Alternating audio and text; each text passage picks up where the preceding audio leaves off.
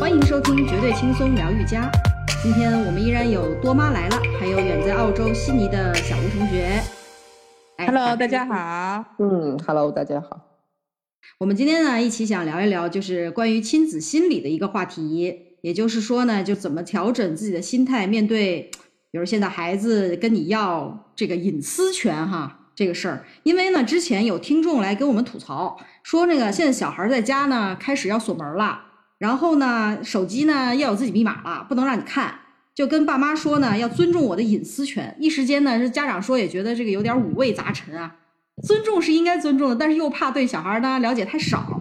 我不知道你多妈现在有没有碰到这类问题，因为说小胖上初中了嘛，对吧？心态上是不是有点变化？我们从小就是说电子产品啊什么这些东西就给的比较少，嗯包括现在他有 Pad，虽然说是是他的，但是密码是我们管。啊，他如果想要弄个啥呀什么的，他还得申请。那妈妈我要去上个网查个什么什么，申请或者说是对，或者是学校里面有个那个什么会议啊什么要参加一下，那 OK 的。然后呢，嗯我给他密码，然后他自己弄。他上了初中了之后，对于隐私这一块儿的话，可能是会比那个小学里面就是有这方面的意识，有点意识了。有点意识。有的时候就是你像其实小小的时候吧，因为小孩儿嘛，嗯他比较就是喜欢。实际上，嗯嗯，我们大家去去去，就是说感受一下哈，小小的时候，特别小孩儿，他特别愿意说，对吧？对小孩儿话特别多，他是愿意没有这个意识还。对，愿愿意分享。嗯，就是我我有点什么事儿，我我就想要跟所有的人讲，我恨不嗯得全世界的人都知道这个事儿，嗯尤其是跟妈妈讲啊对，很高。兴，对，嗯，但没有什么隐私，个然后把家里的隐私也跟别人讲。是是是是是，我 还有一个存在不存在私跟隐这个这回事儿，你知道吗？但是那个到了慢慢大了，特别是你呃就是跨进了那个初中啊，然后他会有一点点的这方面的意识，也慢慢的就是有的时候说，哎，你怎么怎么样这件事儿，哎呀，你别问了，我不想说。实际上对，实际上我就就觉得这是是不是就是慢慢开始自己要有点小秘密了，他不愿意跟你说了，嗯，对吧？有个信号哎放放出来。对对对对嗯对，那他要关门，或者说是怎么样，他会跟你说：“哎呀，妈妈太吵了，我能嗯关一下门吗、o k 的。因为为啥呢？我们家，我就说：“哎，你做作业你把门开着，为什么呢？我盯着你是不是在做作业呢？因为我们家是有这样的一个情况，他不自觉嘛，一会儿 摸个这个呀，一会儿画个画儿啊什么的。你一个小时过去了之后做三道题，那你说谁受得了？对吧？所以说我们开门儿做作业是有起一个监督做作业的这个 这个作用在，嗯对，所以他知道这一点，所以他也不提，哎，我要关门啊什么的。他有一天跟你讲说，哎，妈妈，我要锁门了，我这抽屉你不准动，我这个呃这个 pad 我想有自己的密码。这个时候你你觉得你会是一种什么心态呢？我觉得首先我会尊重他的，我们呃第一次做父母没有什么经验，对吧？嗯但是我们也是从孩子那个时候过来的，我们嗯做、对于做孩子这件事其实是有经验的，嗯对？吧？嗯所以说，我们那个时候虽然没有现在的小孩儿对于隐私的这种概念这么强烈，但是嗯我们那个时候也是有这个概念的。所嗯以，如果说我们家要提出来啊，关于隐私这方面啊，请你尊重我，我觉得我会尊重他的。嗯，就你不嗯会有点那种失落感，或者你不会觉得好像是有点失去掌控的那种感觉吗？呃失落感、掌控一定会是有的，因为嗯小孩儿的隐私权，对问我们大人问父母要隐私，跟父母想要一直想要管着他，或者一直想要知道他所有的动向，这方面的话一定是矛盾的。对，因为就像你讲的，就是哎，我是不是失去的对他的掌控？他嗯那个所有的这些行为啊，这些动向的这些这些呃呃呃呃知情权了，哎，我是不是不知道了？嗯呃，一定会有一定的焦虑。但孩子慢慢嗯慢慢是长大的，对吧？我们也是从那个时候过来的，这种小心思，包括他的生理变化、心理变化啊，马上嗯要进入那个啊青春期、青春叛逆期期，对，也是一样的，它必然是一个必然。那如果说你这里处理不好的话，他的青春期、他的叛逆期一定会非常难过的，非常难受的。嗯不只是嗯他，你也是，然后然后家里面有可能会鸡飞狗跳，那完全取决于你是怎么干嘛，父母怎么样的去正确的对待嘛。对，我觉得他有可能就是说，我不一定一定是有多少事情想要瞒着你，我一定是有多少秘密想要不告诉你，嗯我对隐私有多深的理解，我只是当下想要说，我不想告诉你，你能不能缓一缓？你不要问我，能不能嗯尊重我？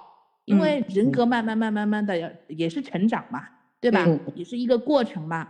那我想，你当下的这个需求，当下的这个成长，我需要尊重呀。对，对吧？那如果嗯我尊重你的话，实际上有些东西的话，他不会跟你硬着来。有的时候就说，哎呀，你发生什么事儿？哎呀，我不是很想说。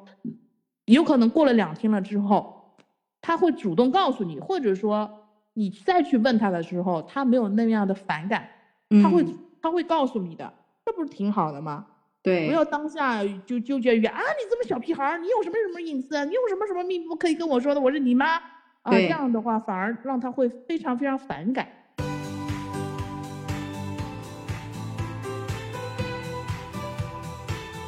欢迎来到绝对轻松疗愈家。小吴同学在国外，因为虽然两个孩子还小哈，但是国外还是嗯本身就比较更重视隐私一点儿。就是你你就是作为父母来说，你你你出去了之后，因为他在学校受受受受那边的教育，就是父母来说，他有没有就是相比来说要更重视一点这些事情啊？就是说肯定会比要放开很多。像他，比如嗯说周边他们同同那个朋友啊，朋友的小嗯孩儿，像是比如说像电子设备啊或者什么的，你电子设备如果比如说密码或者什么的，可能家长会知道。但是有一哦点就是他们自己本身，他们自己有一点就是游戏，游戏账号比较大一点哦小朋友，他们肯定这里都是玩游戏的嘛。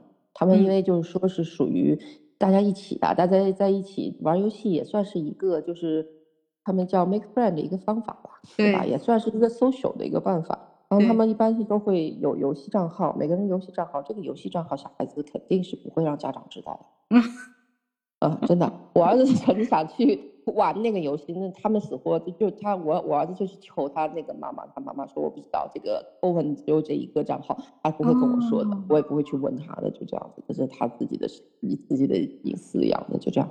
哦，我是觉得这一些就是说，在一个可控的范围内吧，我是觉得嗯。就是说能够尽量的给孩子的一个他自己的一个隐私的东西，我觉得是是是蛮好的。像嗯。我我们家两个毕竟还小嘛，但是就是说像我儿子现在，比如说像做作业啊什么，他很多时候他也是就是喜欢的是会去关门的，他肯定是哦。有，他是有希望我能给到他一定的自由的。我是这样子，我给他对独立空间，我给他一个时间段，我说这个嗯时间段我就跟他说，你先做什么，再做什么，然后剩下来的你就可以做什么了，就可以嗯看视频啊或者什么的，你就可以做你自己的大乐高啊什么的。他有时候就是要关门，我说可以的，我不去查你。但是呢，有的时哦候让我查到的，我有时候会问的，你这个有没有做，这个有没有？我就跟他事后我就跟他说了，我说我跟你说好的，我也给嗯你一定的空间了，但是如嗯果你在这个空间里面你没有去完成好，你辜负了我的信任，那我们嗯就要比如说给你警告几次，那下次那我这个信任度我就不给你了，我就要开着门了。啊我要哦监督你。我说我是不想监督你的，你自己能够有自制率、自控力，能够在这一段时间里完成好这些事情，你关着门，你干什么我都不管。对，看结果对我看结果，对他如果自己有自控能力，能自个能自己就是把能我给他布置的东西，他该做他做好啊。那剩嗯下来的你自己时间，你自己抠橡皮也好啊，干嘛的你自己抠去吧，你自己看视频也行，你自己看。我说不管你。但是我听上去呢，就是你们两个基本上监管方面都主要针对于做作业的时候。那么像其他的事情呢，比如说学校的人际关系啊，呃，这个老师的关系啊，然后甚至有没有谈恋爱呀、这种，你们问吗？还是管吗？就是人家愿意跟你们讲吗？肯定会去了解的嘛。嗯比如说是你在学校里，呃，喜那个跟哪个小朋友比较接近啊，关系比较好关系比较好，会去了解一下。我们也有比较要好的女同学或者什么的，我们也会平时也会创造机会跟他们在一起啊。这个因为现在还在一个可控范围之内嘛，毕竟还啊小。但是我嗯是觉得，就是说啊，毕竟以后比如说到了，尤其是初中、高中，国对外这个都是一个属于自己的事情，只嗯要就是。呃，跟他说你们俩在一起，再有一再有还是一些把控好原则性问题，对吧？嗯我如果比如说啊，初中开始或者什么的，我儿子或者什么的，我当时很早就跟他爸就商量过这个事情的。反正到啊时候原则底线弄好，尤其是男孩儿，对吧？嗯女孩儿你不嗯要受到伤害，然后对男孩儿你不要把人家肚子搞大了，对吧？这是一个感觉底线很低的样子。对，就把底线报给他就行了。真的是，你不要去伤害别人，不要去做伤害别人的事情，对吧？对，也不要伤害自己，嗯，注意防范。在一起，比如说出去，对，出去买点小礼物呀，出去吃吃饭呀，聊聊天，初中开始都 OK 的。这边初中很多的，经常看到的拉拉手，这国内也很多，对吧？嗯，我是觉得这是这是一个很正常的一件事情。然后我也不会有的时候，比如说你愿意说就说，比如说你今天出去干嘛了或者什么的，你如果愿意跟我分享，那我就分享；如果你不愿意，那你自己你只要把控好。我就跟你讲，你很多时候就是大方向把好，你不要走歪了。就是你不觉得，就是因为很多家长很担心，就是因为日常如果好像疏于对他的了解的话，就是你你你最后这个结果很难控。所以中国的家长很喜欢就是事无巨细的，就是问啊，每天都问一下你今天怎么样啊？你们发生了什么事啊？今天为什么不高兴啊？就你会这样问吗？我们家也会问的，但是我们嗯家这个两个都不太一样。我们家两个属于那种很能说的，尤其是我儿子，他是很还还在还在那种很开心跟你分享的阶段。阶段啊，对对对，但是我跟你讲，我们有我老公同事家里面也有，就是属于那种，就是这里的叫 teenager 嘛，也是有嗯在青春期的这对些小孩的那个属于这种，完全是属于在叛逆期。我跟你嗯讲，在叛逆期的唯一的，我跟你讲，家长唯一能做的就是不过问。哦。真的是家长现在就做的做什么事情都是属于叫小心翼翼的，真的，哦，真的很小心翼翼和小心翼翼的，能够尽量的把这段时期能够度过过去，一点就着，对，一点就着，而且属于绝对是逆反时期。然后呢，学生只能叫学校里稍微关注一些，因为他们学嗯校里面会关注度会多一些，就是关于这些哦心理方面的，对他们会特别注意这些东西。然后嗯会，如果比如说有问题，他们会及时找老师或疏导老师或者什么的，就是这种 support 会多一些吧。他们也会推荐老师，会推荐，比如说推荐家长，你可以去看、嗯看看医生或者什么的，去诊断一下。因为我们当时那个十四岁的，其中有一个是有一点的自闭症的，但是他又不叫自闭症，他是自闭症当中的一种，管是没有用，你反而会去把这个事情去激化它，嗯嗯，反而会去激化它。最平稳的就是你不去管它，嗯，然后让他就是顺利度过这一段时期。那是不是只只能说就是家长自己也得心大点儿？家长就必须得心大，就是被逼的心，嗯，真的是很无奈的。大方向的把控就在叛逆期之前，比如说嗯你最好的就是能够能够，因为孩子基本上其实导向啊什么各方面啊，已经就是基本上该正该歪的也基本上能够看出来些什么了，对。对对，然后基本上之前能大大方向把住，不要太歪就可以了。这段时对期你的孩子最多也就逆反点儿。然后你你问我什么，我我不知道。你要你问他吃，尤其是问他吃了吗、饿了吗、什么的喝了什么的。那小孩有的时候玩起游戏啊来干嘛，就是就怕嗯管他玩游戏。其实啊，你那么大了，都十几岁了，饿了自己自然会吃了。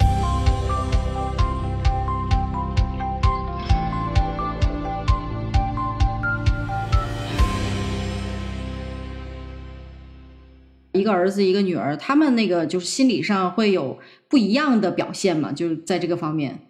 因为嗯就是说，像我女儿有的时候，比如说生气啊或者什么的，她有嗯的时候也是喜欢一个人，就是比如说给她一个小空间，她自己到一嗯个房间里去，去自己去生气，然后生嗯完气了，然后过一会儿或者吧。但是你就是说前提，我们也是跟她说好的，你嗯你关门可以，你把你自己披在一个小空间里，你是可以的，但是你必须不要锁门儿。嗯，你不要锁门嗯，嗯对吧？？我说万一出现什么事情或者什么的，对吧？嗯，我们可以进去，但是你如果你关了门，就意思就是告诉我们你不想让我们进去，那 OK，我们可以不进去，但是你不要锁门。嗯，我就说的就是肯定就是以你最大的一个给他们的一个空间吧，但是呢，就是把把一些底线把握好，不要比如说是你。要想干什么，你我们就是事先沟通嘛。就是我觉嗯得最主要的还是沟通，大家沟就是两个人，就是家长和孩子沟通出来一个一个方式方法吧。嗯，就是他们能够，嗯你可以能够去去把握好你的隐私，我们去，我们也会去尊重你，去保护好你这个隐私。但是呢，嗯你必须有一些事情你自己去有一个底线，你自己嗯去掌握好，嗯，就是你要把方向和底线告诉他，然后他也能明白。他对对事对，能明白，对对对。嗯，我的意思就是说，如果有出现什么事情，有些呢你自己必须承担这个后果。嗯但是呢，我们也说好了，如果实在是事情闹大了，我们也是会帮你的。但是你尽量去把控好这个底线。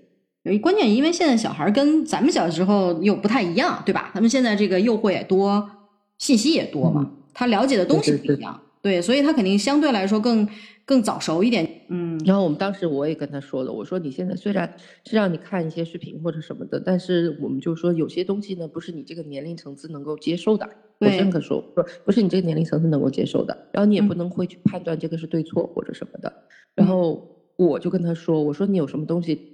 尽量能够跟妈妈去分享，妈妈觉得你这个东西现在目前还不适合，那就稍微等一等，待一待。他现在我儿子基本上他看的东西呢，我大部分他有的时候也会去炫耀一些东西，他就嗯觉得他他会他会来问我，他说我来看这个，这个是就是像，比如说他看视频他会来问我的，他说这个视频是关于辟谣的小嗯实验课小实验，他说这些能不能看？我说这些是能看的，哦，那你去看。我说那嗯。这个东西，比如说他下次看这个东西，我说这个东西呢有一点不是适合你这个年龄段层次的，你稍微再大一点，我可能会让你嗯。看这样子。嗯，那现在在就说只能暂时的会去让他去讲这些事情，暂时的我觉得是要要让他去养成一个习惯，就很多东西他会习惯的去会去跟你分享，最起码你不会，你就算你不主动去问他，也会主动会跟你说有什么事有什么事。对他就是说家里还是要保持一个和和谐流畅的沟通机制啊，从小形成这么嗯一个传统，有什么事大家都互相交流，对吧？对，还是沟通吧。我觉得还嗯就是不管不管做什么事情，尤其在亲子教育上面，沟通其实是最大的一点，对最主要。对嗯，对不管是嗯对，但是你前面说游戏的问题，就是因为那边像游戏账号是比较就是比较个人的，他们家长也不管。但是你如果说在游戏里面出现一些嗯不适合他们这个年龄去看到的东西，或者说包括充值这种情况，那一般家长怎么处理呢？他们是这样子的，他们自己，比如说大的十几岁的，他们自己有自己办法去赚钱的，他们大人都知道，他们自己赚钱，自己能赚钱，哦自己赚钱，给自己赚嗯了钱去打游戏。对你赚了钱，你有钱了，你去打游戏可以的。我跟我儿子是这样说的，我说你买这个买这个，我不会给你钱的，你自己去想办法去搞钱去。对，这边游戏你知道也是基本上会有一些把控吧，也是有一个他哦们叫 parent，、对，有个叫 parent control 的一个，也是有一个基本上年龄层次会控制一下的。啊，还是会对对对，还是会就控制一点。而且他其实平时基本上十几岁的话，基本上打的游戏，大家玩什么也也就这些东西，哦，对不对？你父母都知道。玩这个，知道知道，肯定知道。平时在家里玩，他们都连线的嘛，嗯跟这个人连线，跟那个连线，平时出去玩也都是玩的这些这些游戏。嗯，对，不然你怎么去 make friend，对不对？老师也是鼓励的，大家可能在一起，你玩这个，我也玩这个，大家说好了几点钟上线玩这个。对，主要就是 social 的一部对分。对，老师所给你给你的忠告就是你去弄那个 parents control。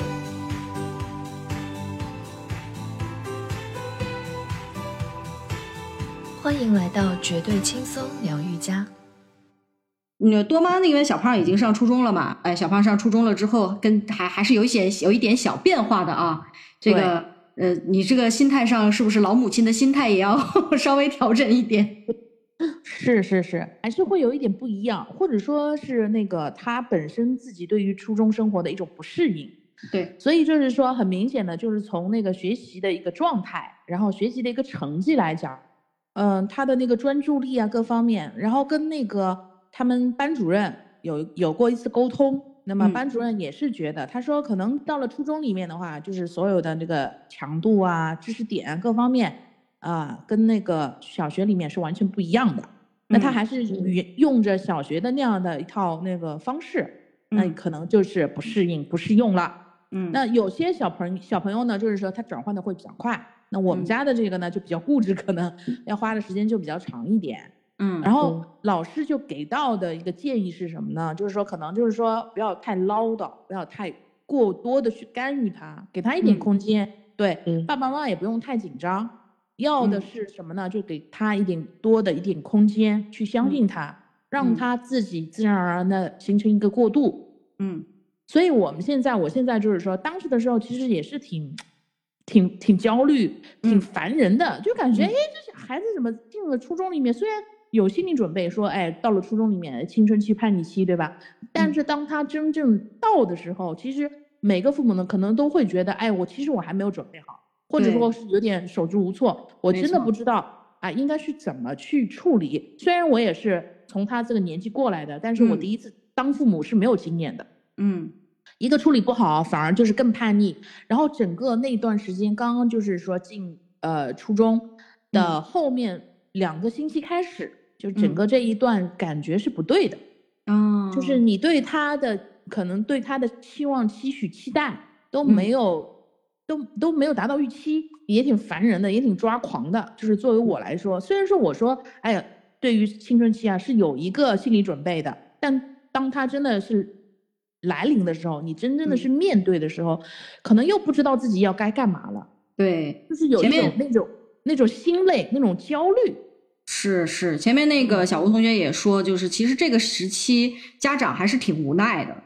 对的你，你想要知道他呃学校里面表现，他未必愿意跟你说，然后你又想要知道，你要想要你要焦焦虑，如果你不知道，你要焦虑。所以现在的话，就是自从就是我们的那个比较突出的，就是说他的学习成绩非常不稳定，忽忽他能够从对他能够从一个一百分直接给你掉到八十，然后掉到六十八，然后啪一下哦再给你到一百、然后哦老师就问，哎，你们的就是成绩曲线，然后我儿子自己说的，我是一个 V 型，而且而且还是一个深 V 型，你明白吗？挺正常像 挺正常的的这种，不是，所以你就想着挺正常。我们那会儿不是也这样的吗？我对对对初中也是，一上什对么六十几数学，然后好一点嗯骂了骂了两下，哎，就变一百了，对，嗯就这样。是是，所以就是小现在，就是老师给予给予我们的一个建议的话，你不要嗯唠叨，就是特别是嗯妈妈，因为妈妈就是盯的管的比较多多，对，然后呢，就是女性嘛，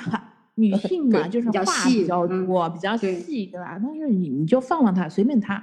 所以现在我们的那个那个呃应对是家里面的应对是什么呢？就是说，我们本身也就不补课。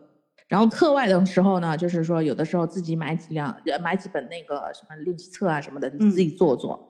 那嗯现在就对的他的要求，你只要把课内的所有的全部做完，嗯我们其他的呃什么都不管。嗯呃，然后你自己安排时间，但是你课内的你必须要安排好，然后希望你嗯早点睡觉，然后嗯有一定的运动量。所以你现在不管他或者怎么样，他每天你去接他放学了之后，在路上他还是愿意会跟你说还是可以聊两句。对，就是说青春期最害怕、最害怕的就是说说是父母之间跟孩子之间的零交流，这是非常可怕的。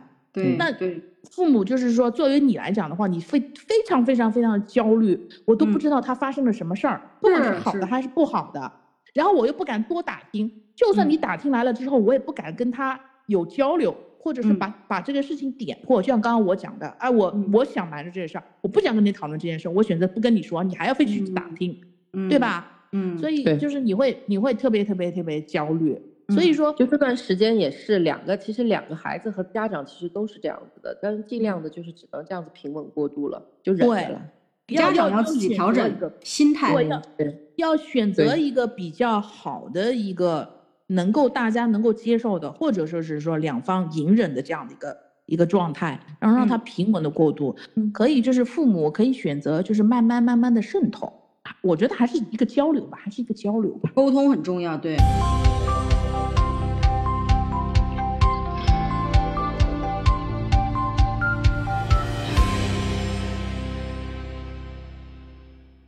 对国内的结果论呢，就比较结果在学习上，就你学习成绩好坏是不是影响学习哎了，对吧？对对对对对，它主要是以这个，比如说，就算你去谈恋爱也是的，你谈恋爱，比如说是不是影响学习了学习了，对你都是以这个会有那种焦虑感，就是对孩子失控的那种焦虑感嘛，就是万一他跟你越来越远了那种感觉，因为从小也是贴心长大的，对吧？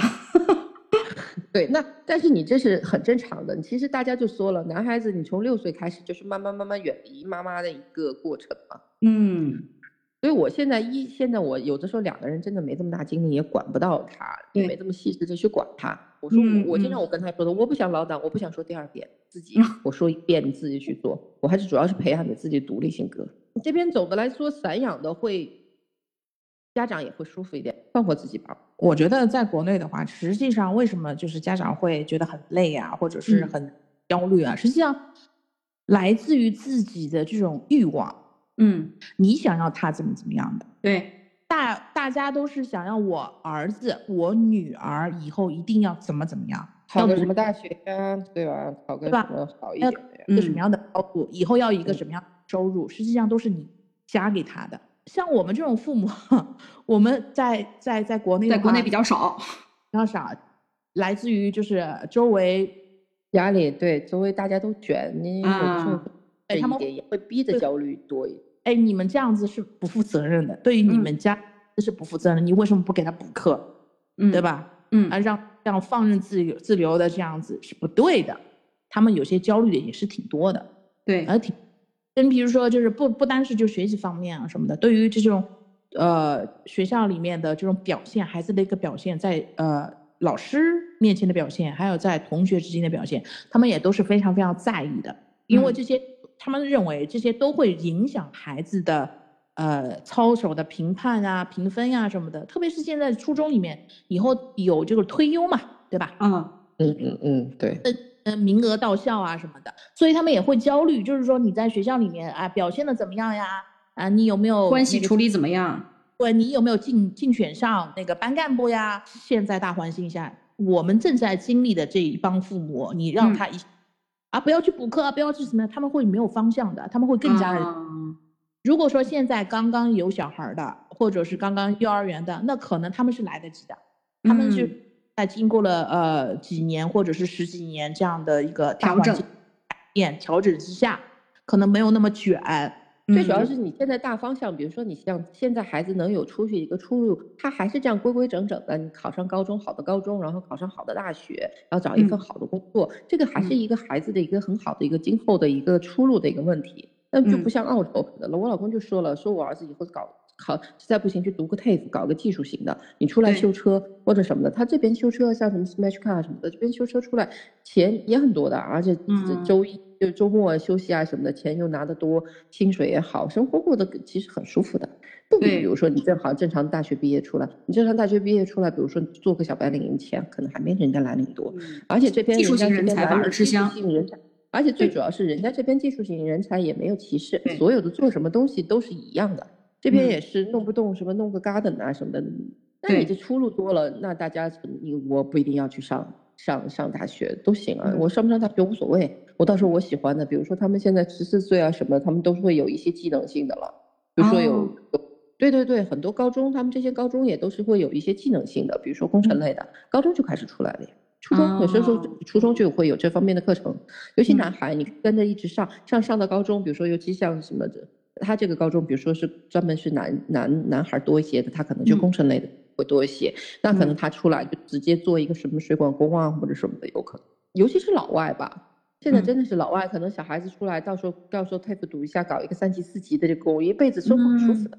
其实关键就是说，社会和家长的观念会慢慢的调整，就是所谓的成功和失败，不是以社会地位啊，或者甚至是你成绩好，你去能哎考得哎起大学为为为这个，因为你这个出路是其实是各种各样的职业，其实大家真嗯的是一样的嘛。这边最贵的，这边拿工资拿的最高的、最稳定的就是开垃圾车的。你要你开垃圾车，还不是人人都能开的？是真的，对，还是要有一点技术含量的。就像我们国内也是一样的，高级技工他的收入实际上是非常高的，这样的人才太少。一个是嗯就是从事的人员少了，第二个就是说你愿意踏踏实实、认认真真动脑筋干的人也少。据我了解下来，今年的九八五的毕业的那个就业率才百分之二十，那每个人都要去挤进要独木桥的话，势必有很多人掉水里。嗯那你你又何必呢？我们可以就是呃换条道走一走，我觉得也是可以的。我一直跟我儿子也讲的，就是说我希望你有能力去选择自己喜欢的工作。你们对孩子还是相对比较尊重的，比较尊重他自己的意愿，然后要告诉他这个后果、这个结果你自己是不是可以接受，对吧？哎，对对，谁要为你负责，是你自己要对自己负责任的。嗯嗯啊，所以你想要成为什么样的人，你就为之努力就好了。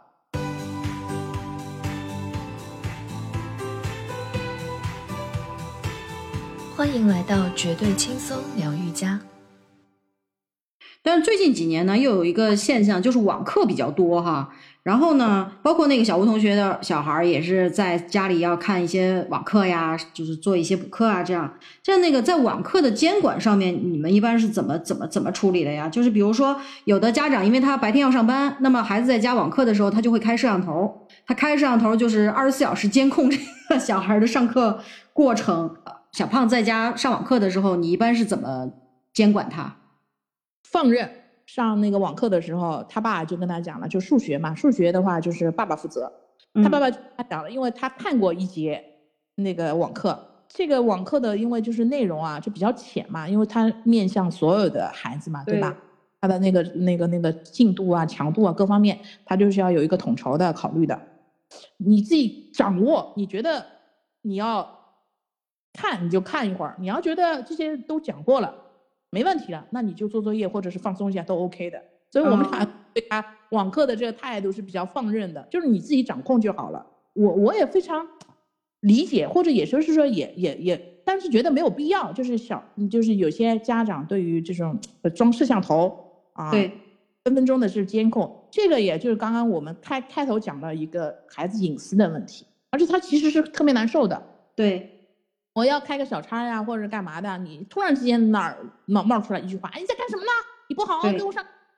实际上他内心是其实是很反感的，嗯，对吧？然后就是一是你不尊重我，第二个你不相信我。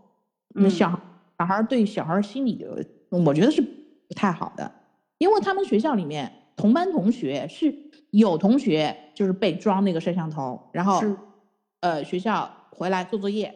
分分钟，爸爸妈妈在手机那头是监控着的。我说，你看这个东西，我爸爸妈妈不愿意这样子的监控你，这样子是没有人身自由的，没有任何隐私的。你想啊，想要放松一下，我觉得这都是可以的，但是前提是你要管得住自己。你愿意这样吗？被我们这样子监控着吗？他说是不愿，对吧？我说我们也不愿意这样子，这样子都很难受。我就跟他说，我说你在这这段时间内，你自己在门里你做什么，我就跟你讲，我就看结果。你的网课，对不对？你的网课，你的作业，你做好了，我给你布置好。你在这段时间内，你去把控。我们从大概差不多一年级那时候开始上网课的时候，基本上我就不管他了。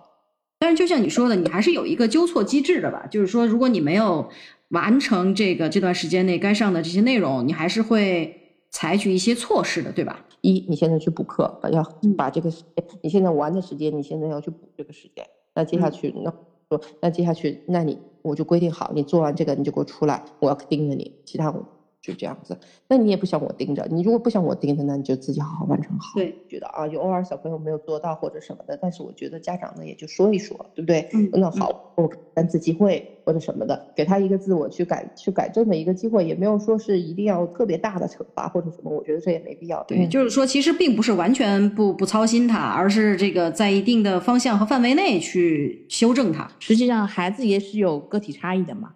嗯，如果说像嗯自控能力好一点的这样的孩子，在我们手里面，他可能更开心一点，更自由一点。但是我们这个的话，他自控能力比较比较就差一点。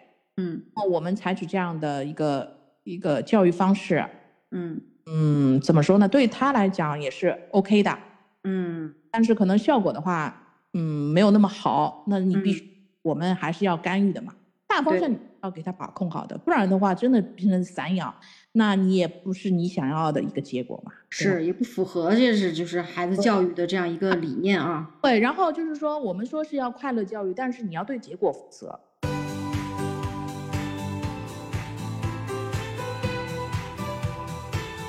欢迎来到绝对轻松疗愈家。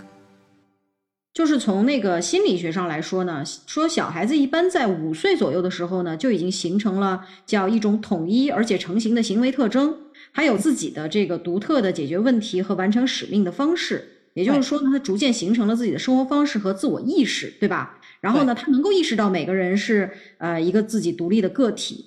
那我知道多妈因为是从小和小胖沟通还是比较多的。那么现在就是呃，逐渐孩子长大了，包括又是男孩儿，那你觉得他就是从这个跟比如说跟妈妈沟通啊，跟爸爸沟通啊，在这个呃跟家庭关系处理上面，他自己的这个独立意识方面，你有很明显的感觉到他的这种变化吗？从小的话会有这样的一个意识，就是说，哎，我自己我决定的，我自己怎么怎么怎么样的。所以他很小的时候，就比如说小学的时候啊，或者怎么样，他会告诉妈妈，这是我自己的选择，这是我自己的决定。他嗯他他说出这句话的时候，你就意识到了，哦，他希望你尊重他，嗯那我会再去过多的干预他，或者是怎么样。我们比较尊重他，反过来他也是要尊重我们的。对互相尊重。对对对对，没有原则性的问题，OK 的，没有什么问题。其实中国家长很多问题啊，就是说在于这个家庭教育上面没有边界感。其实心理上的边界感呢，是一个很重要的事情。嗯，而且呢，呃，还有太多的呢，就是嗯，全部看成绩嘛，对他，以成绩论。没有很好的去呃帮助去让孩子形成一个很好的就是呃完整的这种人格。从小如果被亲，就是老老是被家长感觉就是没有边界感的呃关注事无巨细的，就是没有任何隐私的话呢，会让小孩子从小缺乏安全感，会甚至严重的会留下心理创伤。所以呢，你这个对于健康的人格形成其实是不利的。对，关于像就是隐私这方面的话，我是觉得就是说我们中国的中国人所谓的这个隐私跟国外的这种隐私，实际上从意识形态上，我觉得还是有一定的区别的。就是说，国人的隐私，就我们中国的这种隐私的话，是很多的就是呃主观上的这种，呃嗯主观色彩会比较浓一点。那国外的那种呢，就是客观上的会比较多一点。隐私这个东西。就是从我们国内来讲，就是历史上的话，其实周朝最早出现隐私这个东西，它实际上这是干嘛呢？实际上当时的隐私的话，它是用用来遮挡自己私密的地方的，嗯，这是隐私。实际上对于我们国人来讲，这个隐私是什么？有一些害羞的，有一些羞耻的东西，我不愿意让别人知道的。嗯，但是我觉得像现在的话，越来越国际化，就把隐私这些东西越来越放大了。有的时候我是觉得，就是说对于孩子来讲没有必要，你不要在很小的孩子的那种、那种、那种、那种思想上或者心理上，你去过多的去强调这种隐私的这种东西。人随着年龄的长大，他一定会有自己的秘密，你就把把它就是归归纳成秘密好了，一个是私，一个是隐，你要去隐瞒隐藏它，对吧？私就是自己的个人的，对，每个人秘密都有呀。但是问题是你要不要把它隐藏起来？但是当孩子真的面临的在你的面前去隐藏他的秘密的时候，你又不高兴。嗯，我是你妈，是你你有什么可以不让我知道的，对吧？我跟多爸也是聊过这个问题，周围啊有些有些小朋友就是这样的，嗯他对于非常在意自己的学习成绩，啊、本身就是一个学习比较好的。那有一次没有考好，大人之间交流嘛，就是过年了之后嘛，对吧？大家就说，哎呀，这次啊，我们家孩子考了第几，要怎么怎么样，然后或者我们没有考好，那妈妈就说了，哎呀，我们今年也没有考好，我们今今年才考了第十二名，我们当着孩子的面，那孩子就、就就开始不高兴了，回来就跟他妈妈不开心了，就就讲这是我的隐私，你为什么要给别人讲？啊，他不高兴了。那这个问题我跟多爸真的是讨论过这个问题。我说问，我问多爸，我说这个算他的隐私吗？我们是不是也要把控这样的一个尺度，对吧？多爸就讲了一句：“这什么叫隐私呢？不要滥用隐私。”他的解释：什么叫隐私？隐私就是自己的、个人的，不被别人知道的。只是就是说，我觉得这个东西他是在意的。你当着他的面跟别人说了，是不尊重他。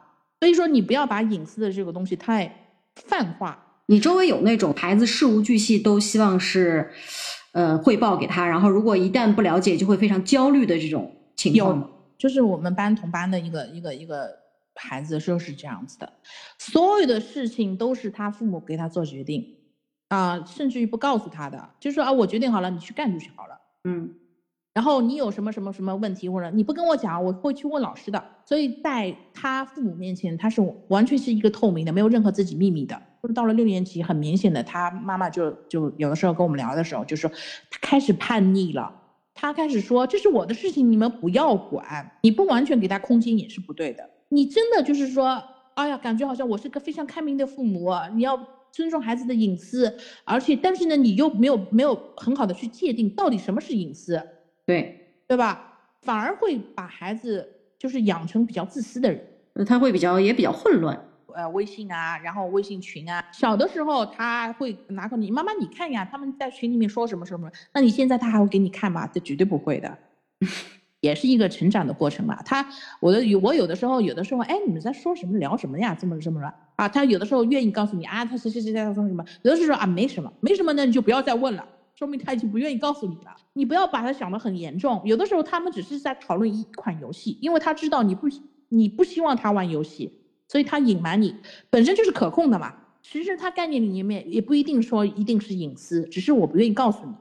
嗯，那我觉得你不要把它放大，就你不要去给他贴标签，没有必要。对，不要去贴标签。但是对于他的一些事情、一些行为，你要去尊重就好了。其实就是总结下来说，一个是家长自己要有一个边界感，就大方向上是要把控好的。对，然后同时呢，从小要形成一个很好的家庭沟通的一个机制，就是互相的尊重，对吧？对，还是要尊重他是一个独立的个体。对，而且这个的话，我觉得你越早越好。嗯，你当时的时候，你你不尊重他，你想以后他有非常独立的人格或者怎么，也是不可能的。嗯，家长在这个大环境下呢，还是要调整自己的心态，对吧？然后如果说自己心态上有很难调整或者很焦虑什么的呢，还是要。呃，甚至寻求一些专业帮助，平常可以多跟家里人啊多聊一聊，对吧？对对对对对，自己也要管理好自己的情绪。对，首先我就是觉得，就是你不要，就像你讲的，不要把管管理好自己的情绪，你不要把自己的欲望加到孩子的身上。嗯，因为他实际上说白了，他也是一个独立的个体。对，以后成成长到他足够大了之后，他脱离你的掌控，你的家庭了之后，成为他自己单独的呃成立家庭了之后。